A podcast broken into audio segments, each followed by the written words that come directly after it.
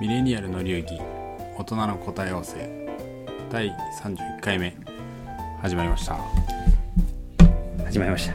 30回。とうとう30回超えましたね完全に。そうですね完全に。31回目でえっ、と今気づいたんですけどあのなんかタイトルが大人の答え合わせってことであんまなんか答え合わせ感がなかったんですけど。今まで確かに。ちょっと答え合わせ風なやつをちょっと今日はやってみたいなみたいな。ああそうですね。はやっと？いやっと？やったみたいな。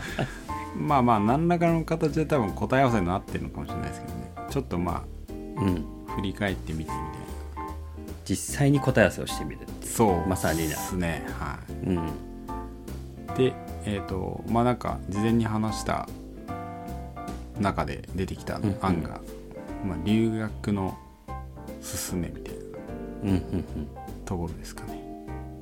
これはねちょっと聞きたかったところですね。そう。僕は留学したことがないんで。そうですね。ロッキーさんはなくて私アポロはまあ最後なんか高にもうん。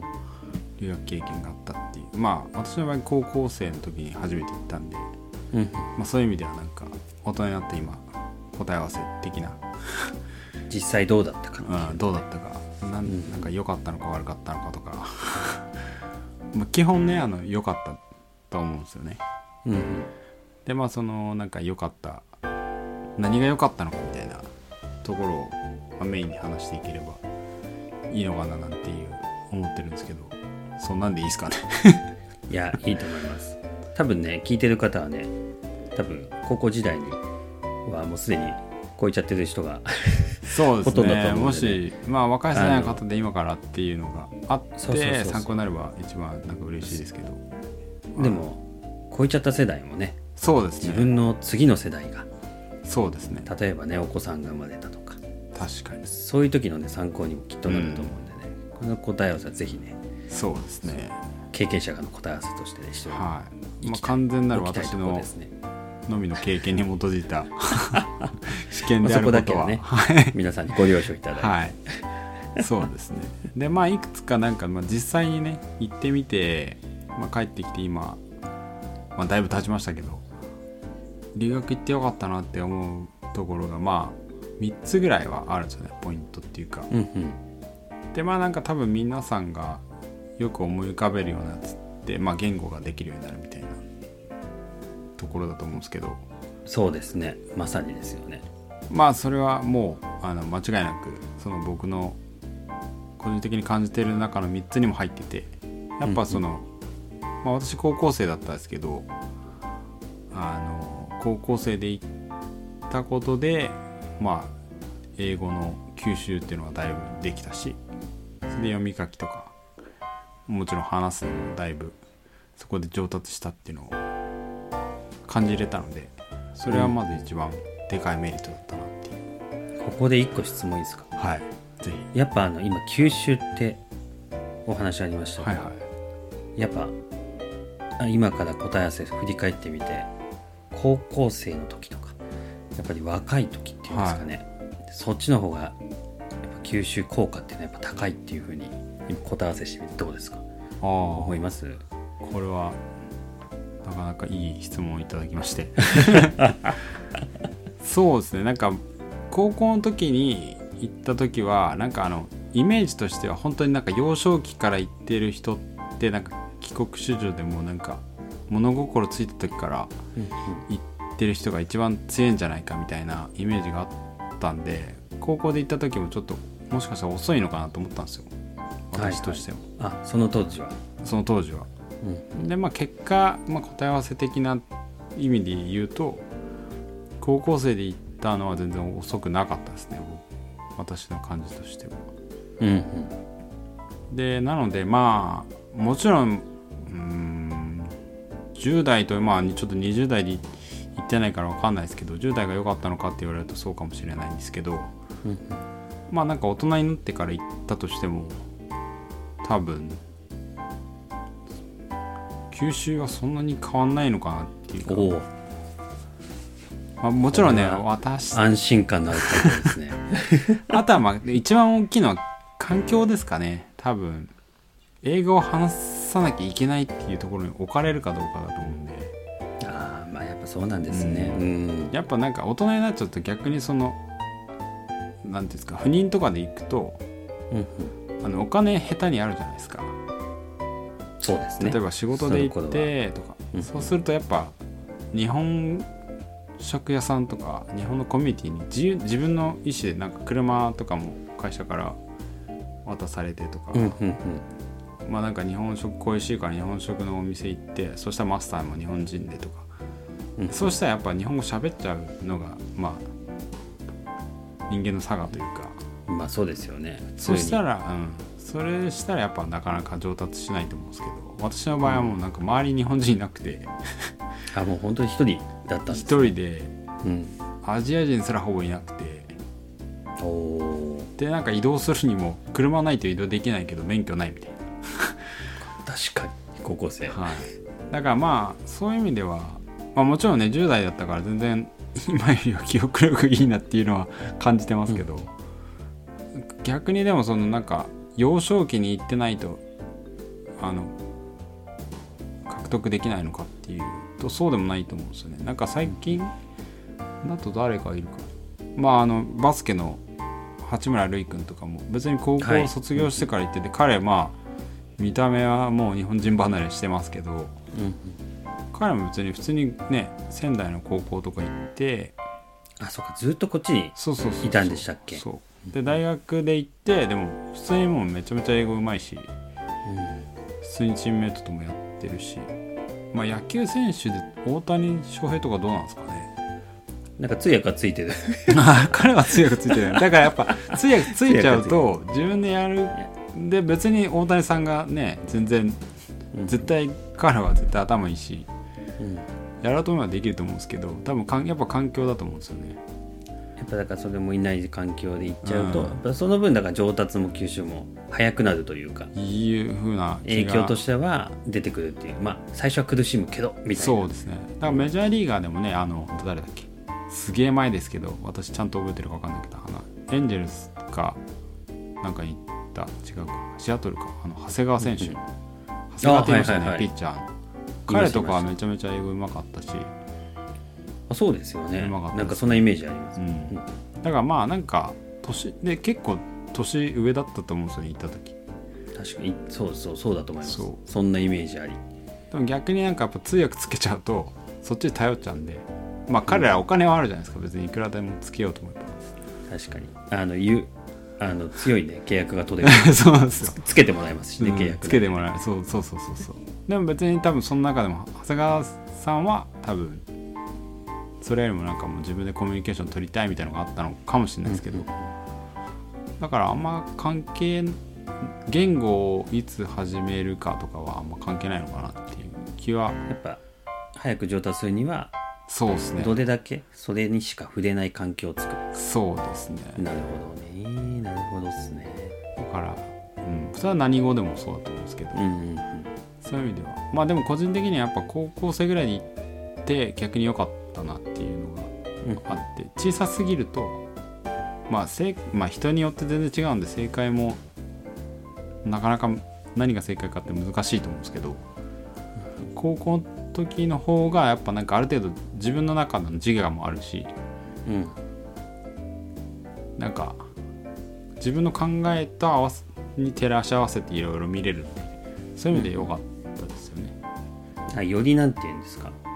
考えて。あそうですね。世界。自分なりの分析というか理解というか、そうですね。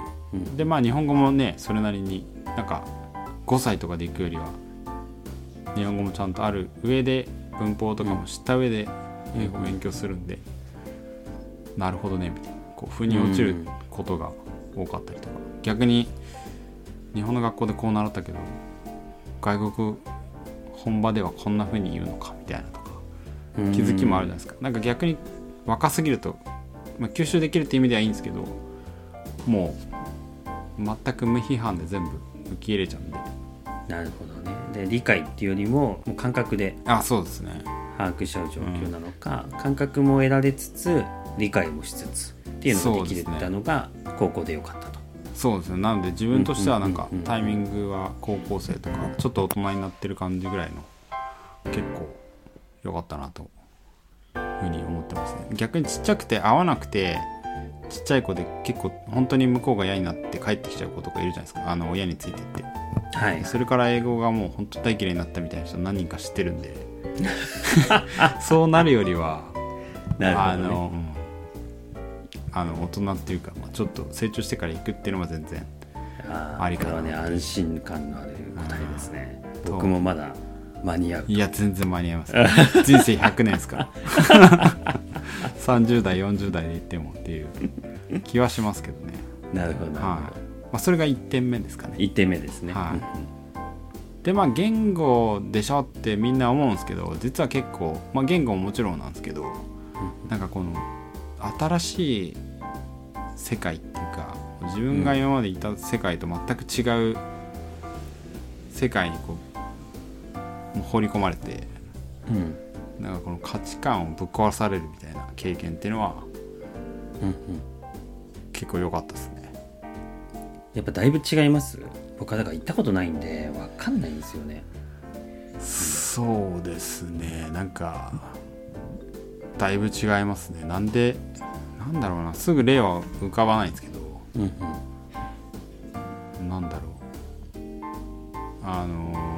今なんか結構いろんな、まあ、会社とか職場でもなんかダイバーシティとかいろいろあるじゃないですか。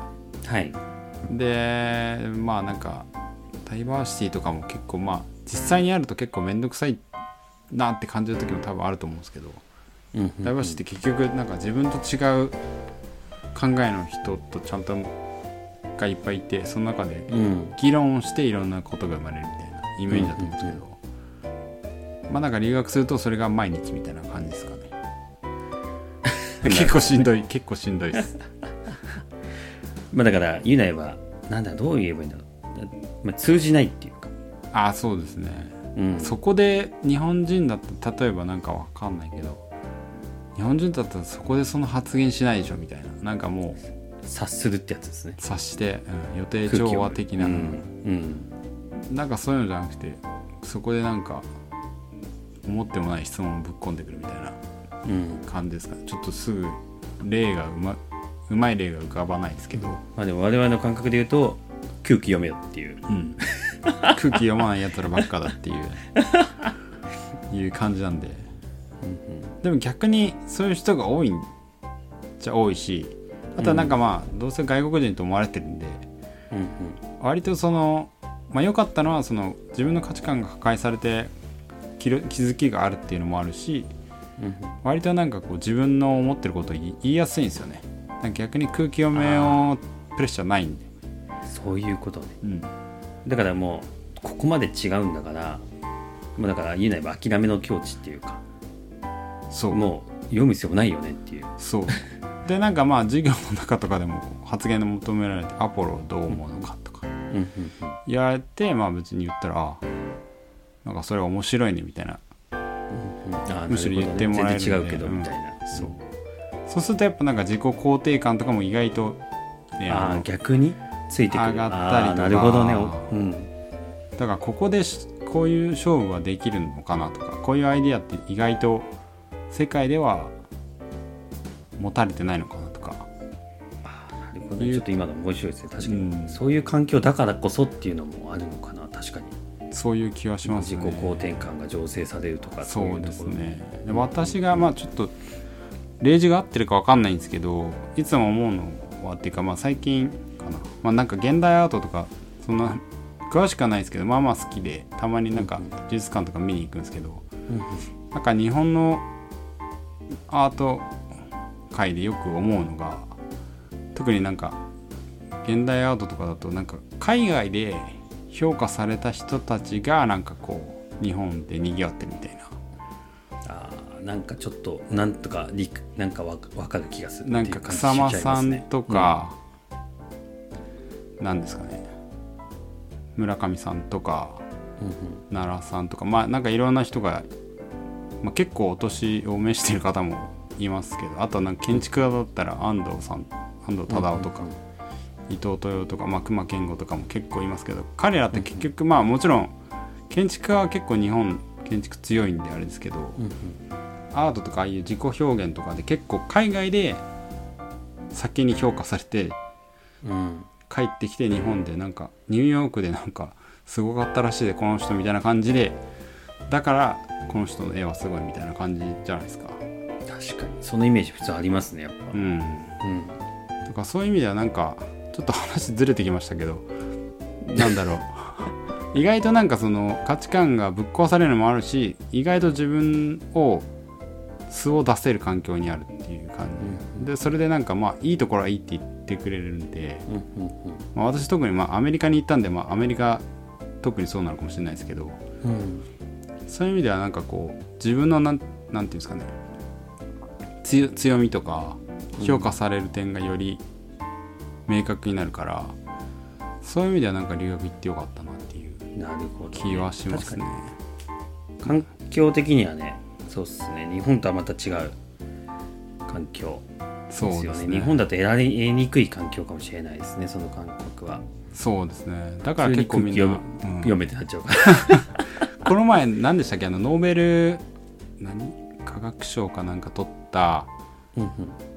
これ今2021年10月に収録してますけど、この前10月の初めになんか日本人のアメリカに住んでるうんうん。方でなんかあのノーベル賞取ったじゃないですかなんだっけな。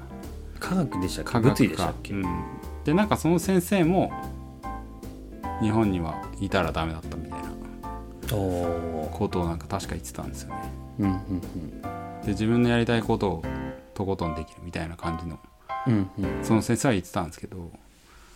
まあどっちかしいことかもしれないですね今も 今の話とかそうですね。私の場合はまあその先生とか別にアーティストの人みたいにそんなに強みはないですけどやっぱなんかこうちょっと自信みたいのはつきましたね。そういう意味では、うんその多感な時期に行きそれまではなんか結構もう偏差値だけでこう評価されるとか、部活のなんかみたいな。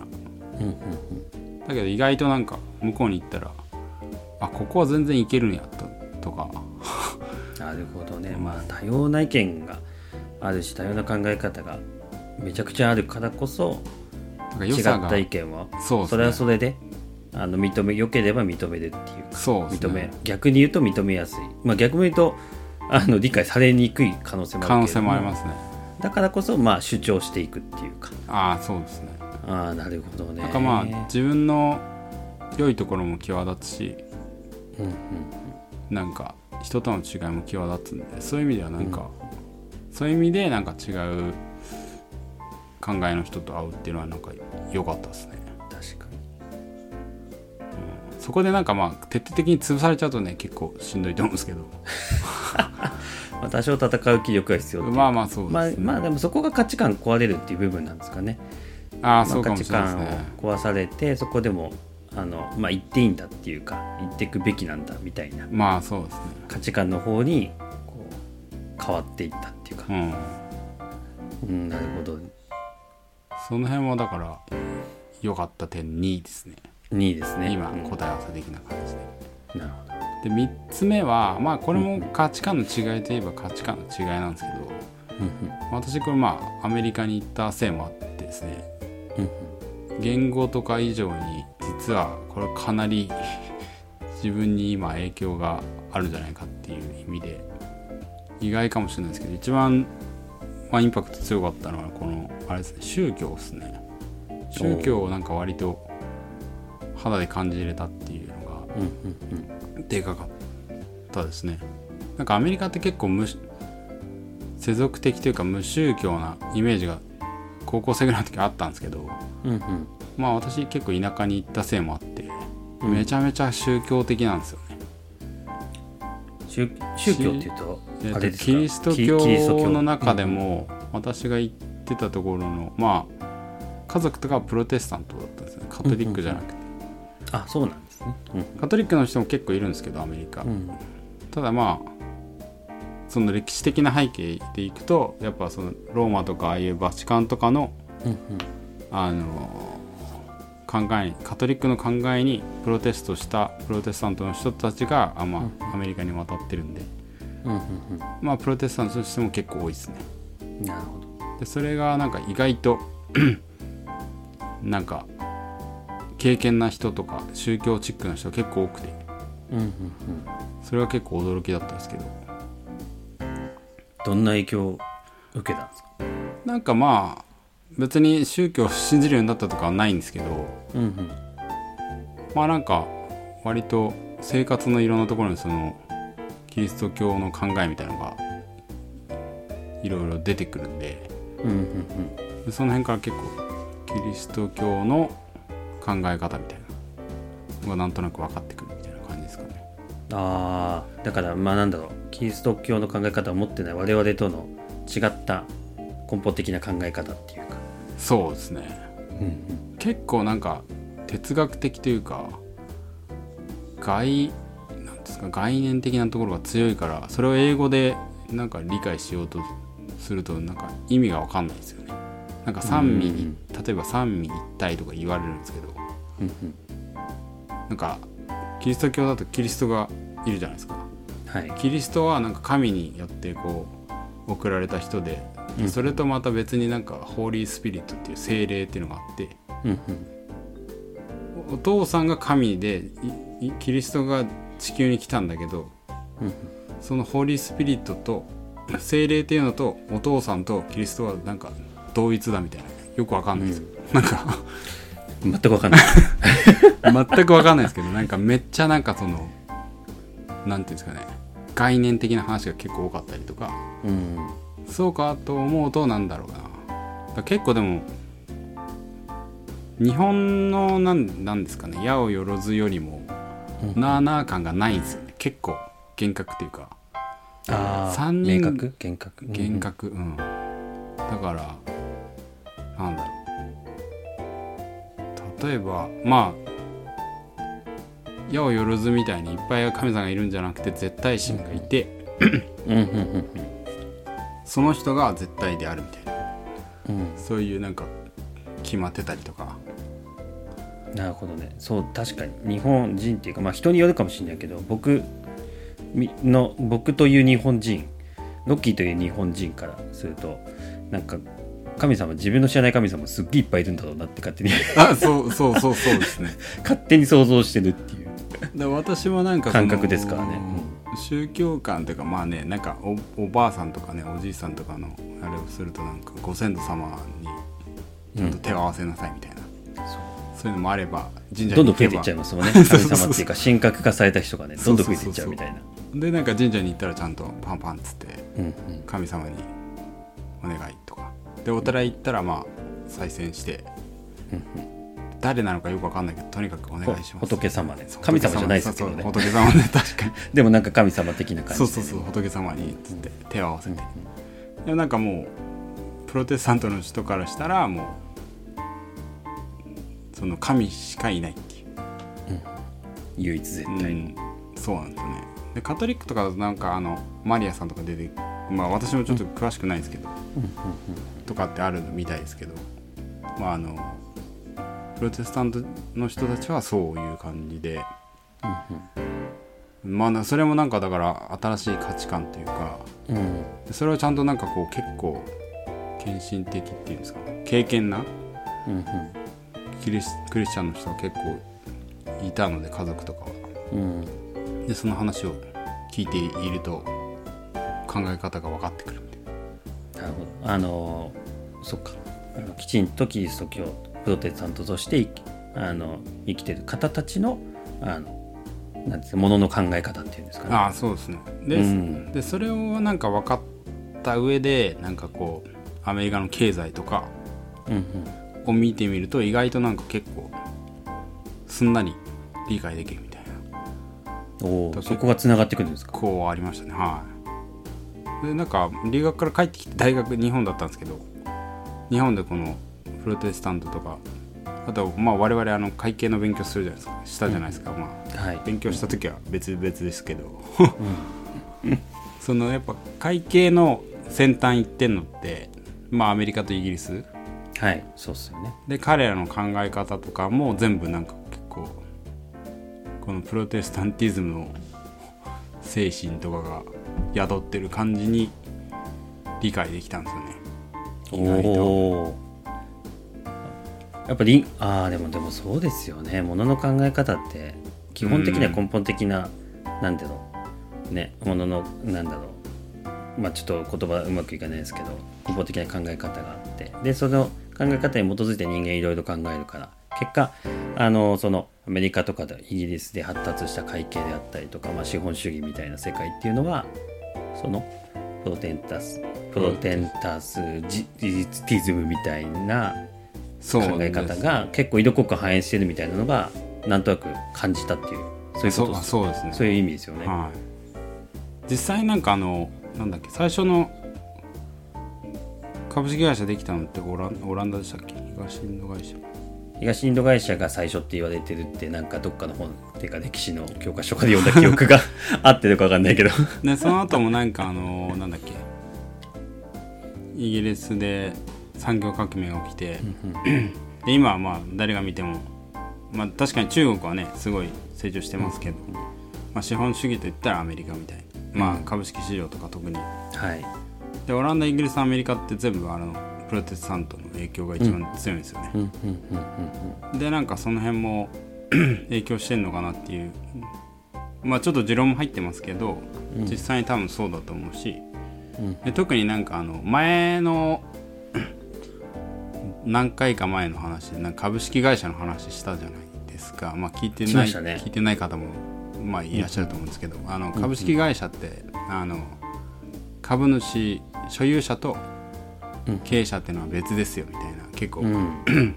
明確に分離されてる。分離されてるじゃないですか、制度的にねもう分離されてるそうですね。面白い考え方ですよね、資本主義はもうなんか会社は誰のものかとかいろいろ論争起きますけどうんうんなんか一番ずっとあるのは会社は株主のものだみたいなうんで経営者は株主とは別で経営者は株主のために 働いてなんかその株主利益を最大化することがうんみたいな。でそれもなんか結構キリスト教的な考えに結構フィットしやすいなっていうのを感じたんですよね、なんか株主っていうのがそのプリンシパルというか神でうんはいはい。経営者というのはその神からそのエンティティというか、まあ、会社を任されてる体を任されてる人間であると、うんで神からその命を預かったからにはあの自殺とか体を傷つけてはいけないしうん。うんちゃんと自分のことををあのなんだろう丁寧に扱いなさいみたいな感じのこともあるんですよなんか。うんそういう話も出てくるんですけど。うんうんそうするとなんかその全館注意義務みたいな善良な管理者としての注意義務を果たしなさいってなんか、まあ、法律にもあるじゃないですか。っていうか委託されたものが大義務、ああそうですね。うんうんでなんかそういうふうになるとまあ当たり前じゃんっていうかまあちょっと法律をね日本でも勉強したことある人は全館注意義務とかスッてなると思うんですけど、あれも多分もともとはキリスト教的考えでなるほど。ね神という絶対的なこう所有者がいて、うん。そこからあなたはこう今なんかこう与えられた命をうん。生きているだけだからその命をちゃんと神の命を受けてうん。グッドテイクなんかテイクグッドケアみたいなうん。なんかちゃんとマネージしなさいみたいな感じなんだなっていうのが結構あって。まあそれ一例ですけどなんかでもちゃんと理解しない僕でもなんとなく なんとなくしっくりくる感じの話ですね。確かに面白い。だそうするとなんかやっぱそうですね。まあ多分時代とともに変わるとは思うんですけどかなり資本主義と特にね、まあ、会計勉強した中ではかなりそれは感じましたねプロテスタントというかキリスト教の考えがすごい。うん。えやっぱりそれによってこうより理解が深まったっていう。あそうですね。もう試験終わってからですけどね。試験終わってからね。終わってからよく考えたらそういうことだったつながってきたみたいな。ねうん面白いですね。そういう答え合わせですねまさああそうですね。まさに答え合わせですね。にうん。なんかまあそうですね。だから留学なかなかまあみんながみんな行けるわけじゃないと思うんですけど、そういう意味ではあのいろんな方法でまあうん。リカバリーというか穴埋めとかもできると思うんですけど、これそうっすよ。あの今分解していただいたじゃないですか。ああはあの要素。そうですね。まあ、一つ目が、まあ、語学はまあね環境に飛び込むっていう。はいそうですね。そう。で二つ目がなんだっけ。えーっと価値観。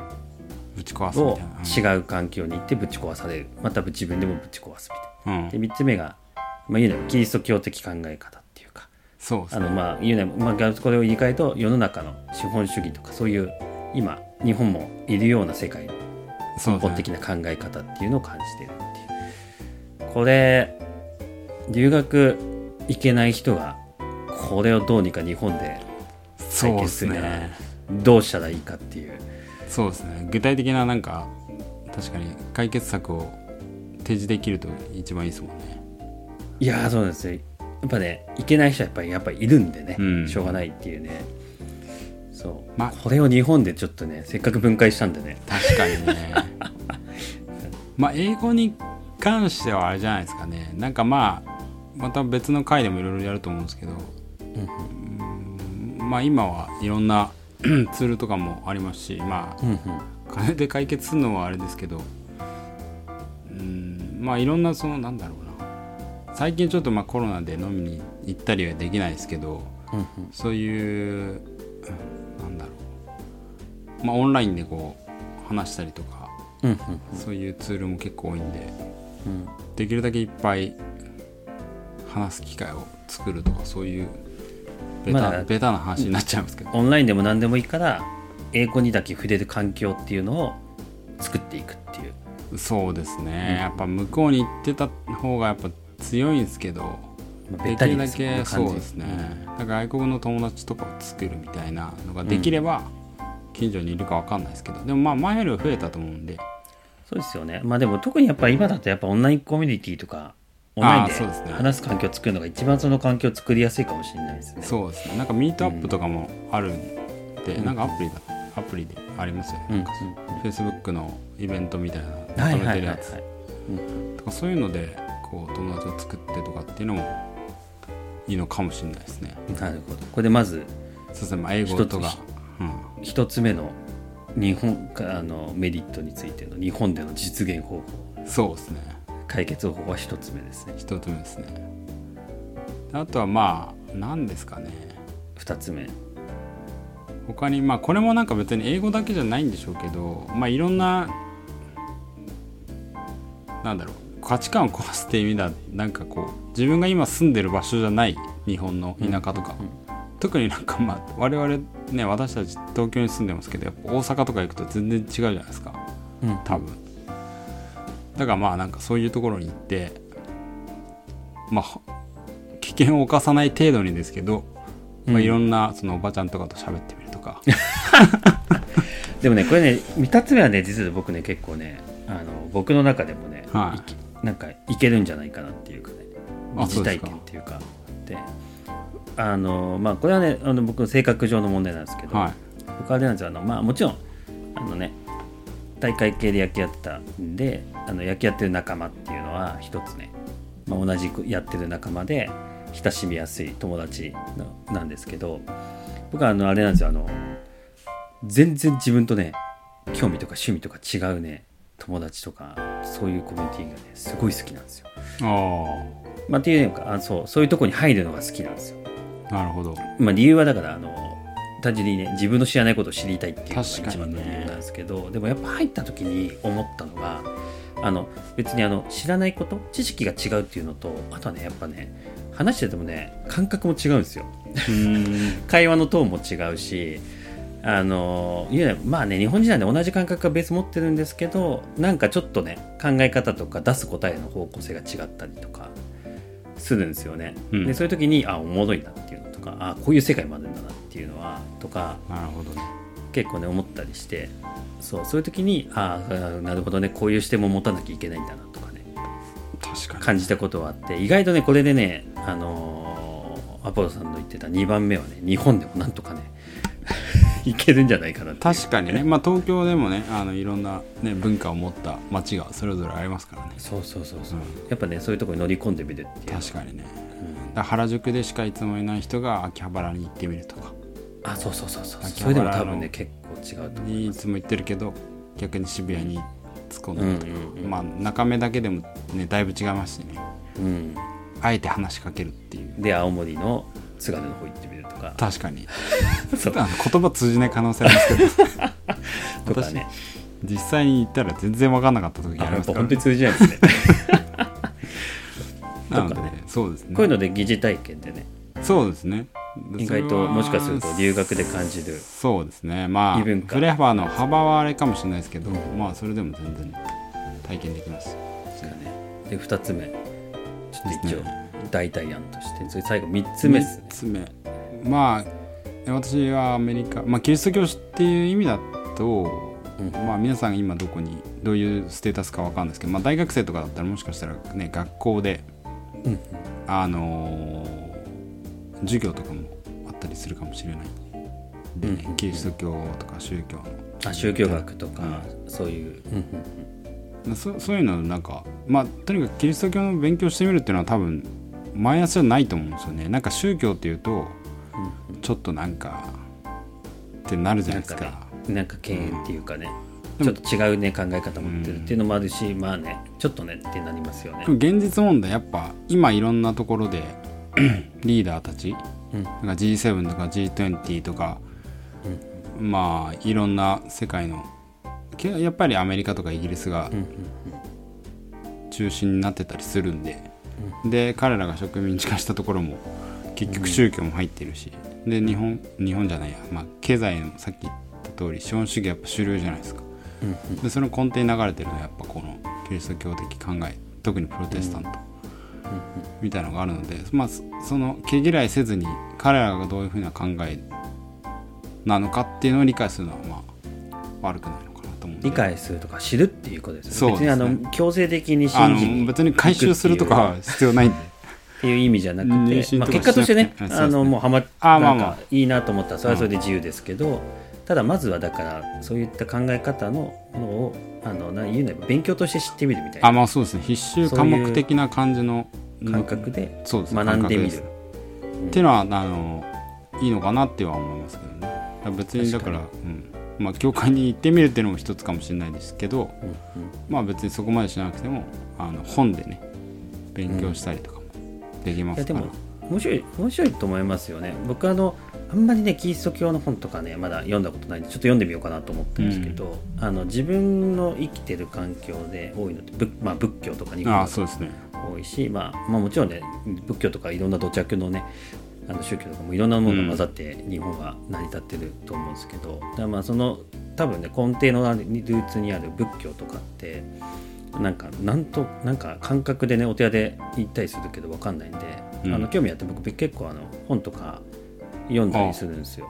あの知りたいなっていうかなるほど。知っときたいなと思って。でもやっぱそうするとね面白いですよね。あのね。考え方っていうのとかね、気づきがだいぶあそうそうそうそう。あなるほどねって思って。っていう。そう。いやでもそれって多分日本語を外国語として勉強してる人の感覚になってもう一回読み解くみたいなのと多分似てて、結構自分のね自然と接しているものを意識しないと知らないことも結構あるんで、まあ、仏教を知るっていうのもあれでしょうし、キリスト教やっぱでも影響力がでかいんでうん、うん、勉強してみるっていうのはそれは確かになんとなくでしかね歴史上のしか知らなか知らないんでちょっともうちょっと一歩踏み込んで僕もちょっとね読んでみようかな何かしら。そうですね。うんあの私が大学の時に読んだ、まあ、これ別に一例ですけどそのプロテスタンティズムの倫理と資本主義の精神って結構有名なマックス・ウェーバーがうんうんうん。20世紀初頭に書いたやつですね。とかは結構その資本主義系の話とうん、まあ、なんだプロテスタントの話がうん。書かれた本なんで、まあ、別に変変ななんか別に宗教チックな本ではないと思うんで岩波文庫とかで多分出てるみた いな岩波新書かはい。そういうのとかもいいのかもしれないですね。ちょっとまあ確硬いですけど。読んでみよう。はい。っていうまあ3つのね、あのまあ英語はまあ英語を勉強するっていうのと、うんうんうん。あとは違う環境に飛び込むとか、でまあキリスト教を勉強するみたいな、疑似留学体験ですね日本にああそうですね。ではねそうできたことない僕としてはやってみたいですねであれですよね。なんか全てこの3つをうんうん。1回でもう体験できるんじゃないかみたいな場所を実はなんかちょっと思いついちゃったんですけど。無敵の場所？発表してもいいですか？日本なのに、ぜひぜひ。いやむしろ行きたいですよそれとまあ、こ、これをんまあ本当に全力でおすすめするかってちょっとあれですけども、うん。あの思いついたのがですね。うん米軍基地。うん確かに。それはね。まあアメリカですかねこれもう。もうもはやアメリカですよ。もはやアメリカで もすなわち。あ確かに。そうですよね。日本に日本であって日本でない場所ですよね。そうですね。東京であってアメアメリカっていう場所ですよね。そうですね。東東京だとフッサとかですかね。あの立川の、ああそうですよね。ありますよね、うん横須賀とかにもあるんですかね。ああありますよね。あ埼玉とかかもあるんじゃないですか基地。入間とか、まあ入れるあ 入間とかあの、うん。ありますね多分。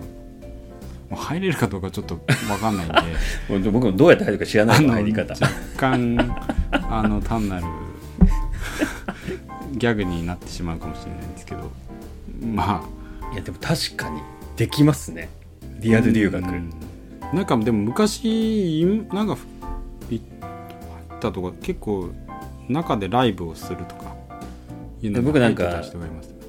そうそうそう DJ とかでねあそうですそうです。いますよねなんか話聞いますね。DJ アメリカ米軍の基地で DJ やってたみたいな方とかいらっしゃいますよね。ね。名前ちょっとど忘れして出てこないですけど。DJ だったらもうだからそれいきなりできますよね全部ね。ってことですよね。そうですね。実績があるから。文化にも触れるし英語で価値観も多分交わされるような そうですね。クレイジーな価値観が壊せるようなクレイジーな環境にもなりそうですね。そうですね。なのでまあまなるほどね。その手があった。あ なかなかあの確かに。どうしても行けなくて。ただリアルなぶ留学も体験してみたい人ははい。まあ近く責にあるか任は負えないけれどもあのどうしても行きたいのであればあのご自由にっていう可能性があるかもしれないんで、まあそれ以外だったらあの普通に YouTube とかあのオンライン英会話をし、そうですね。今まで話したことがないような人と話し、まあ、ちょっと宗教とかも勉強してみると。うん。うんいうのが多分いいんじゃないかなということで。まあ行ける人はねぜひ留学にうん。あの危険なことはねあんま避けてもらいたいですけど。うん。うん。うん。あの留学に行ける機会があったらぜひ挑戦してもらえるといいのかなっていうふうに思います。はい、ということで今回はちょっと長めになりましたけど、うん。あの 留学に行ってみて、まあ、答え合わせということで留学がなぜ良かったかっていう3つの点で話してきたんで、まあこれでちょっとだけでもね皆さんの人生が幸せになればうん。幸いですということで今回はこの辺でということでまたぜひ来てください、はい、ありがとうございました。ありがとうございました。では。